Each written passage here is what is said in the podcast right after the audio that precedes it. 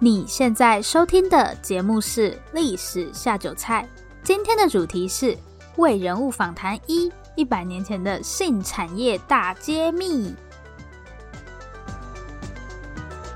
Hello，欢迎来到《历史下酒菜》，今天是我们的第四十三集节目。然后呢，《历史下酒菜》有自己的赞助连接了，这边要感谢 First Story 的技术支援。如果大家喜欢我们的节目，欢迎小额赞助我们，详细的资讯都可以参考我们的说明栏。那也欢迎大家到 Apple Podcast 帮我们打新评分加留言。我们今天的主题是伪人物访谈一：一百年前的性产业大揭秘。对，今天是一个全新的系列，这个系列我把它叫做伪人物访谈，就是假的人物访谈的意思。因为现在有很多 podcast 节目都是访谈类的嘛，或是双口，就是有两个主持人的意思。但是呢，历史下酒菜一直以来都只有我一个人在这里自言自语，所以我就想说，可不可以做一个跟讲故事不太一样的类型，就有了今天的这个全新系列。我一开始是想说，如果有时光机啊，我一定要回到过去去访问那些以前的人。但是这个愿望目前是不可能实现的嘛，所以才会叫做为人物访谈，就是我们模拟一个假的人物访谈，它可能会更接近 Q&A，就是问答的形式吧。好，听起来是不是 有点蠢？但是不觉得很有趣吗？大家可能会想说，嗯，这个人已经 疯掉了，从自言自语进化到精神分裂之类的。好，不管，因为我觉得很有趣，所以我就是要做。在今天这一集啊，我准备了大概十来个问题吧，就是要来访问一百年前的性工作者。因为我发现大家对性的主题都很有兴趣，诶，本来就有很多以性为主题的 podcast 节目嘛。然后我之前做第二十六集，就是谈民国知识分子怎么看待性啊，怎么看待爱情，那一集真的是超受欢迎的。我一开始只是为了要赶学校的作业，然后就把我作业 一部分的内容，就是拿来做成节目。其实我就是想要偷懒，但那一集真的是出乎意料的受欢迎呢。你们知道吗？第二十六集直到上个月哦，都还是历史下酒菜收听次数排名前五的单集诶。我就想说，到底是发生什么事了？大家怎么会这么喜欢这个主题呢？对，那既然大家都这么喜欢，我们就从善如流，所以今天就来跟大家聊一聊一百年前的性产业。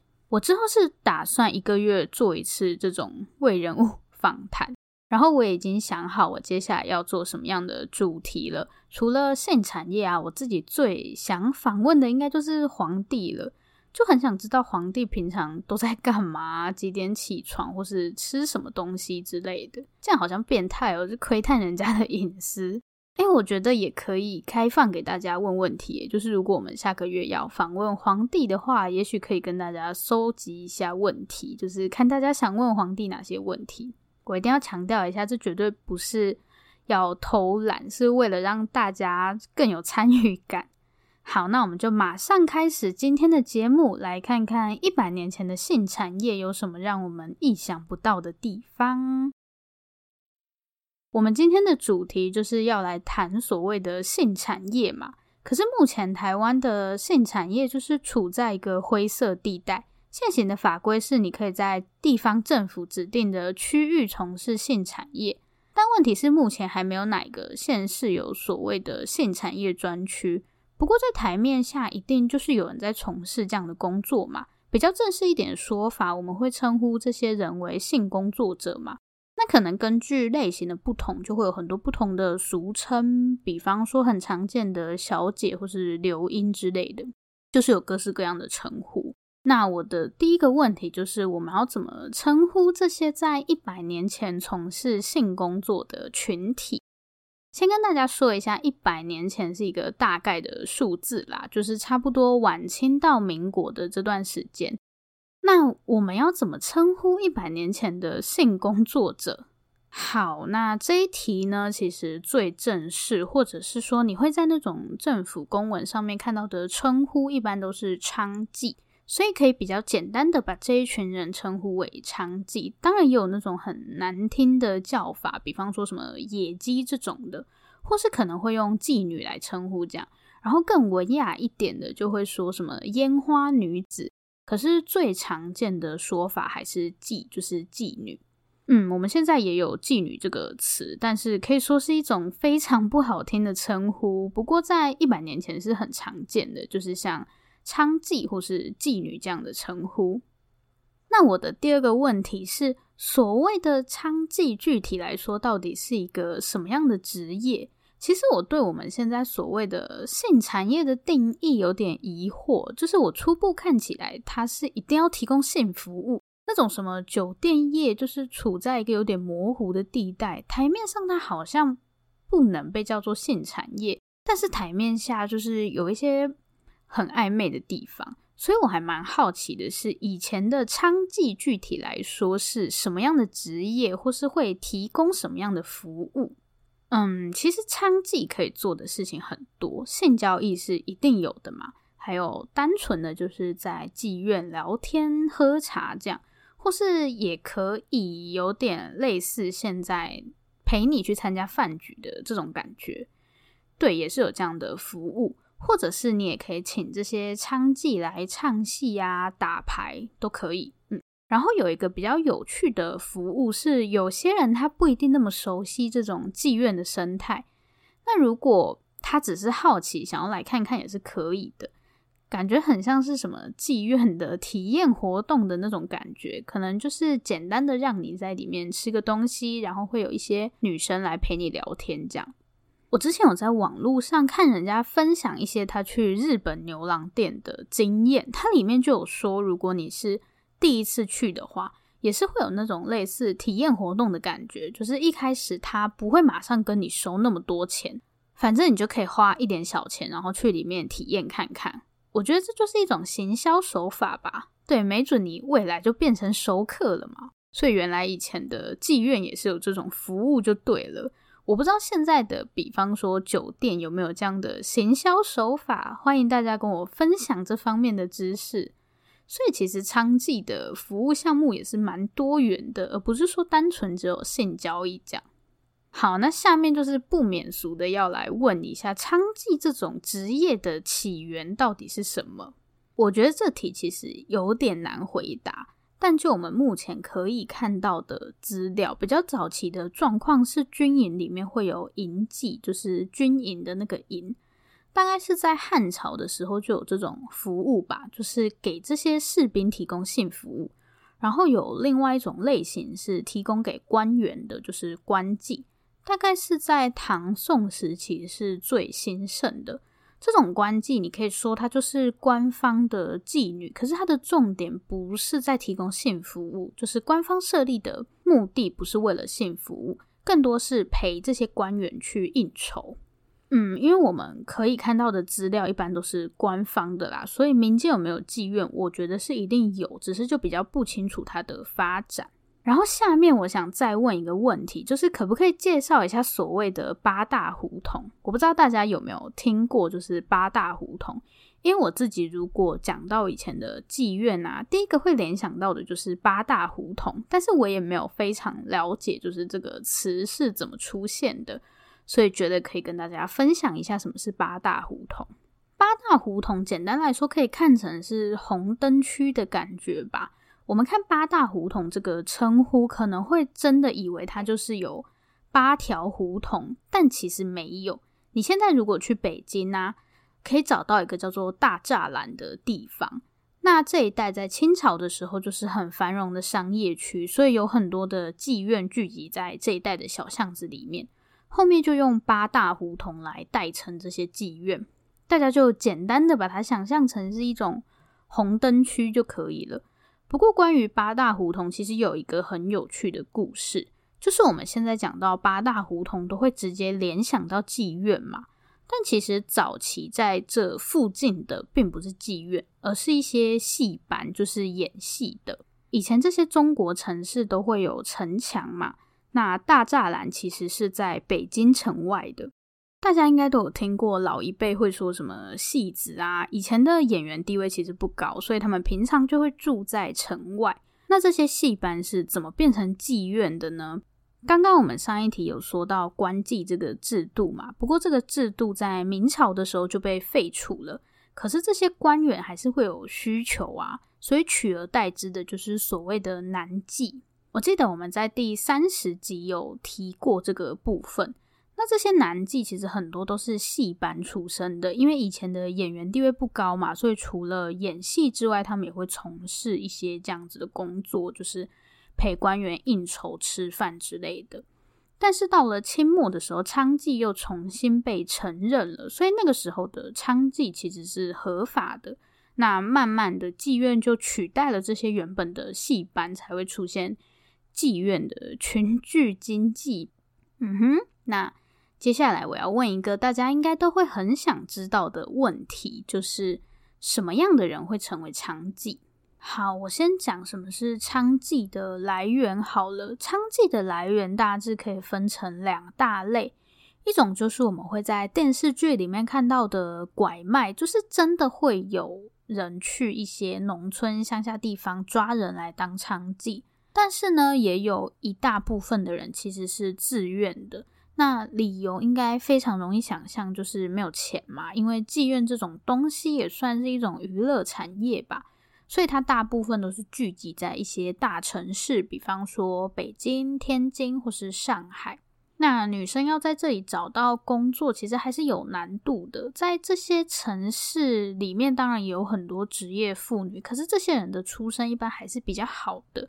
比方说，她要当店员，那她就一定要受教育。所以很多的娼妓其实都不是本地人，他可能是从这些城市附近的乡村来的。如果乡村遇到饥荒或是收成不好，他们来这些大城市多半也没有太多工作机会，所以最后就会选择去当娼妓。然后这些女生的年纪啊，一般会落在十六到三十岁之间，最多的大概是二十到二十五岁。可能有将近一半的娼妓都是这个年龄层的，就还是以一些年轻的女性为主。然后我要分享一个大家可能会比较意外的事情，就是其实当时是有外国人的娼妓的，最多的就是俄罗斯。对，你没有听错。那至于为什么这些俄罗斯的女性会跑到中国来当娼妓，我会在下一集节目跟大家分享。这边就先卖个关子。嗯，这样看下来，其实可以发现娼妓可以做的事情还蛮多的。但是会来当娼妓的这些女性，似乎都是一些比较底层的。那她们有办法唱戏或是陪客人应酬啊之类的吗？我的第六个问题就是，她们是不是需要经过一些培训之类的过程？这个问题呢，问得非常的好，自己自问自答的很开心，神经病。有一个还蛮有趣的地方是，其实这个时候的娼妓啊是有分等级的，大致上可以分成四个等级，然后根据等级的不同，可以提供的服务也就越多。最高等级的这种娼妓很多是不从事性交易的，但是他们就会唱戏，或是可以陪你去一些重要的场合应酬。简单来说，是层次越低的娼妓，它的服务重点就会放在性交易上。除了是看你会什么之外，年龄也是一个还蛮重要的标准。一般那种等级比较高的娼妓，通常年纪不会太大，大概就是十八岁左右。然后随着你的年纪越来越大，你可能选择权就会越来越少，所以这个职业就真的非常吃你的年纪。那你进到妓院以后，会不会有培训呢？会，但是一般都是针对那种档次比较高的妓院。我可以跟大家分享一下主要的培训内容。第一个就是要会唱歌，所以会有师傅来教你唱歌。然后还有你在应酬场合要怎么应对，包含你的说话方式，甚至是坐着的姿势、走路的姿势，还有要会喝酒。当然也会有一些像是化妆、美容之类的课程，但是这些都是针对等级比较高的场景。如果你只是很单纯的提供性服务的话，基本上就不太需要培训。然后，嗯，讲一下娼妓的合约好了，就是这些娼妓其实是有合约的。娼妓的合约类型大致上有三种，一种是被当做抵押，就是我们在电视剧里面很常看到的那种，什么把自己女儿卖去妓院的那种。这种的话，妓院会先给你一笔钱，然后双方会规定一段时间，你在这段时间里面所赚到的钱，或是你从客人那边收到的礼物啊，都是归妓院所有。所以这种类型是最不自由的。不过有另外一种类型是娼妓会跟妓院谈抽成，通常这种类型的合约时间大概就是一年，就是一年一年签，有点像是你靠行在这间妓院，或是艺人跟经纪公司的那种关系吧，就是妓院会帮你找客人，那再看大家是七三分还是六四分。所以这种类型的娼妓，它是相对比较自由的。他从客人那边收到的礼物也是属于他自己的。这是第二种类型。最后一种比较少数啦，这种一般被叫做门里姑娘，就是她的妈妈本身也是娼妓，甚至是妓院的妈妈桑老鴇。因为从小就在妓院里面长大嘛，所以一般他们是不需要签合约的，是最自由的一种。嗯，那诶，还有一个可以讲的，就是妓院有所谓的工作守则。我猜现在的性产业应该也会有合约或是行规之类的东西，但是这个部分我就不太清楚了。如果大家知道的话，也可以做个比较。有一个规定是说，你不可以只接待特定的客人，因为妓院怕你跟客人谈恋爱，你就不做了，所以不可以只接待特定的客人。然后，如果你的工作内容是陪吃饭聊天，你就不可以跟客人发生性关系，这蛮好理解的啦，因为收费不一样。然后还有个重点是，不可以跟妓院的工作人员发生关系，但是这一条通常不会被好好遵守。好，我以前就是从来没有想过娼妓还会需要培训啊，或是有合约跟所谓的工作守则，就是有一种大开眼界的感觉。不过这样听下来，在当时娼妓应该是合法的吧？因为现在的性产业就是处在一种灰色地带的感觉。那当时娼妓的法律地位是什么样子的？如果是在清代的话，娼妓的法律地位是会比普通女性来的低的。例如说，娼妓跟一般普通老百姓有纠纷的话，娼妓的处罚会更严重。然后，娼妓的孩子也不可以考科举，不能当官。但是到了民国之后，娼妓的状况比较像是一份职业。在清代的时候，它可能更类似你的身份。我们就以法律来看啦，娼妓跟普通人是没有什么区别的。但是现实当然是你还是会受到社会的歧视嘛，尤其是那些等级比较低的娼妓。不过法律并没有特别歧视他们。如果你要开妓院的话，你就是一样登记，然后缴税。等级越高的娼妓要缴的税就越多，所以娼妓这个行业基本上是合法的啦。不过，其实政府也是曾经想要禁止，可以想象他们想要禁止的原因嘛，就是社会上一定会有呼声要禁止这个东西。对，因为当时普通的性都很敏感了，何况是这种性交易。但是很困难啦，一来是那个时候的中国本身就很不稳定，禁止的结果就是到处都是非法的私娼，就像我们现在的社会还是会有性工作者嘛，只是他就不会正大光明的让你知道这样。二来是它的税收也蛮可观的，所以虽然社会上一直有在喊说要废除娼妓，但是最后都是不了了之。好，那我接下来想要知道一个非常实际的问题，就是娼妓到底可以赚多少钱？这个当然还是要看娼妓的等级嘛。但是普遍来说，大多数的人都不会太宽裕，除非你是档次比较高的那种。但是不可讳言的是，如果你是红牌的话，收入还是非常吓人的。好，我打个比方好了，某一年北京在收就是妓院的这种税啊，总共好像是收了十四十五万吧。然后有某个红牌娼妓要退休的时候，据说他手上的财产大概有十万块这么多，而且这种红牌都还会请一个佣人，就是专门来服侍他，所以可以说是财力惊人吧。有一个很有名的案子，是一九二零年的时候吧，发生在上海。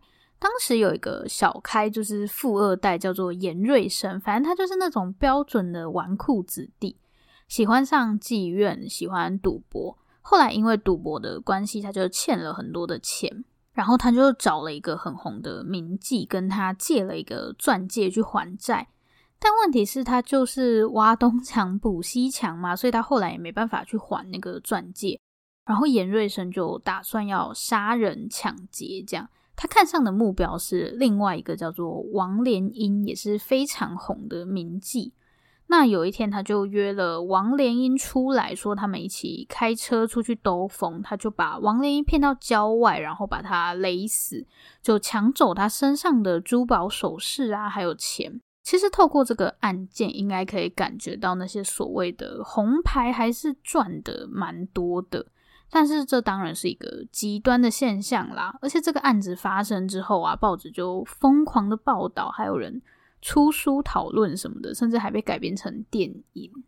这样看起来，似乎社会大众挺关心这些所谓的名妓的，是因为这是一起命案，还是说这些有名的娼妓其实是会出现在媒体上的？就是平常报纸、杂志也是会讨论这些娼妓吗？会，而且讨论的非常的频繁。当然，大家会关注严瑞生那个案子，也是因为那就是一个社会案件嘛。但是王莲英在当时基本上就是一个名人，这种跟名人扯上关系的社会案件，大家肯定是疯狂八卦。我跟你们说，为什么王莲英会出名？当时他有一个称号叫做“花国总理”，就是总理大臣的那个总理。大家听了可能会想说：“嗯，这是什么东西？花国是哪一个国家？”其实呢，这是一场选美比赛的头衔，就是当时还有娼妓的选美比赛，而且这些候选人的照片都会出现在各个报纸上，是不是非常的难以想象？你就可以参加这个票选活动。然后为了符合当时的潮流，那个时候中国就非常流行西方的政治制度嘛，所以那个头衔就被设计成什么花国大总统啊，或是花国大统领之类的。我觉得他们根本就很像明星的那种感觉，媒体其实非常喜欢追逐他们，这个让我还蛮意外的。不过那个选美比赛的头衔，好啦，是很有创意。但这样是不是代表这是一种还蛮高的消费？因为我们刚刚聊了什么样的人会当娼妓嘛，那客人又是什么样的人？客人就是什么样的人都有，上至达官显贵，下至贩夫走卒，不同等级的娼妓会对应不同的客人。就是你在历史课本上看到的那些人，有些应该也是有消费这样。但其实这些娼妓有时候也会是消费者的角色，也有看到那种他们会去找一些比较没有名气的男演员。八大胡同一开始本来就是以男妓为主嘛，再次感到很震惊。不过据说日本牛郎店很大一部分的客人就是酒店小姐嘛，还算是可以理解。那下一个问题是，这些娼妓的出路是什么？因为看起来这个行业不是长久之计。他们不当娼妓之后，一般会去做什么？嗯，大致上有两种，一种就是所谓的从良，就是嫁人，但这个很少啦。或是如果他是那种等级比较高的娼妓的话，他可能就会变成某个有钱客人的情妇或小妾吧。然后另外一种是自己经营妓院，就是变成妈妈桑。可是这些真的都是少数，而且也算是幸运的。最惨的状况就是你可能四五十岁了，但是你还是在从事这个行业，你就会变成非常底层的那种娼妓。其实这些反而是多数的，甚至很多人是生病，因为这种行业就是这样嘛，你很容易染上性病。大多数的人其实结局都不太好，可以嫁人或者是经营自己的店，真的算是很好了。很多日子还是过得很糟。我们刚刚讲到生病的那个部分嘛，那我就还蛮好奇，像这种娼妓们的罹患疾病是一个什么样的状况？比较常看到的是梅毒，然后政府就会派人来检查嘛，因为这些娼妓是领有执照的，所以在换发执照的时候就会检查一下。后来他们就有强制说，你可能几个星期要去检查一次。如果你不去医院检查的话，我就会罚你钱。那、如果被检查出来有问题的话，你就要暂停工作，直到你完成治疗。有一个调查是看到说，就是他在调查的时候，有三到四成的娼妓在那个时候就是有性病，就是调查的那个当下。但是碍于经费的问题，其实这个检查没有真的到非常落实。那除了性病的部分，也是有一些专门针对这些娼妓的救济或是收容机构，他可能就会教你一些，比方说缝纫啊，或是让你去上一些课，就是可以试着去做其他的工作。他也会帮这些在机构里面的女性去媒合结婚对象，大致上是这两种啦。所以有些人没有继续从事娼妓这个职业之后，也是可以透过这样的机构展开新的人生。不过他可以做的还是很有限啦，因为这些东西还是碍于经费，没有想象中的那么普及，所以这个职业也还是有它的黑暗面，看起来非常的两极。可能有些人的收入真的很不错，但是也有非常不好的例子。好，最后一题，我们来分享一些关于娼妓的有趣小知识，讲一个比较没那么沉重的，好了。在清末民初那个时候啊，中国这边也是有开始学习西方的绘画技巧。我们可以看到很多西方的画作都会以女性为主题嘛，然后又特别强调要真实。传统中国的绘画风格就是求一个意象这样，所以很多男性画家就很需要模特儿。但是那个年代还是比较保守嘛，你要么就是找自己家人当模特。要去外面请别人当模特，真的几乎是不可能。所以呢，其实很多画家都会找娼妓来担任模特，甚至是一些外国人可能想要拍中国女性，比方说缠足的照片啊，就很有可能会去请这些娼妓帮忙。嗯，诶，我还可以再跟大家分享一件事情，我有看到听众对我们的节目封面很好奇，就是有一个女生穿旗袍，然后。他的下半身嘛，那个其实是民国初年一种叫做月份牌的东西，它有点类似你买东西的时候会附的赠品，大部分都是一些美女图。其实这些画家在画月份牌的时候，很多就是找娼妓来当模特的。好，那今天非常感谢我自己一边当主持人又一边当来宾，完成了半个小时的自问自答。不行，我下次 一定要跟大家征求问题，不然这样看起来实在是太诡异了。